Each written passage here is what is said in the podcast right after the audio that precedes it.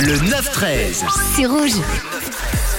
Et on parlait ensemble ce matin de record euh, du monde, record même euh, battu en Suisse ce week-end. J'ai reçu, j'ai reçu la bonne réponse là sur le WhatsApp de tout à l'heure. On en parlait avec le train le plus long du monde. Et la bonne nouvelle, les amis, c'est qu'on peut en être fier. Hein, c'est suisse. Yo la la la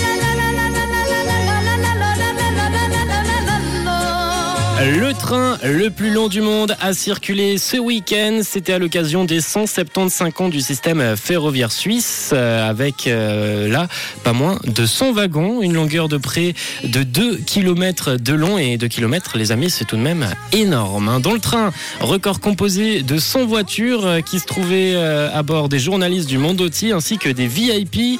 Et comme Daniel m'a écrit sur le WhatsApp, elle aurait bien voulu y aller.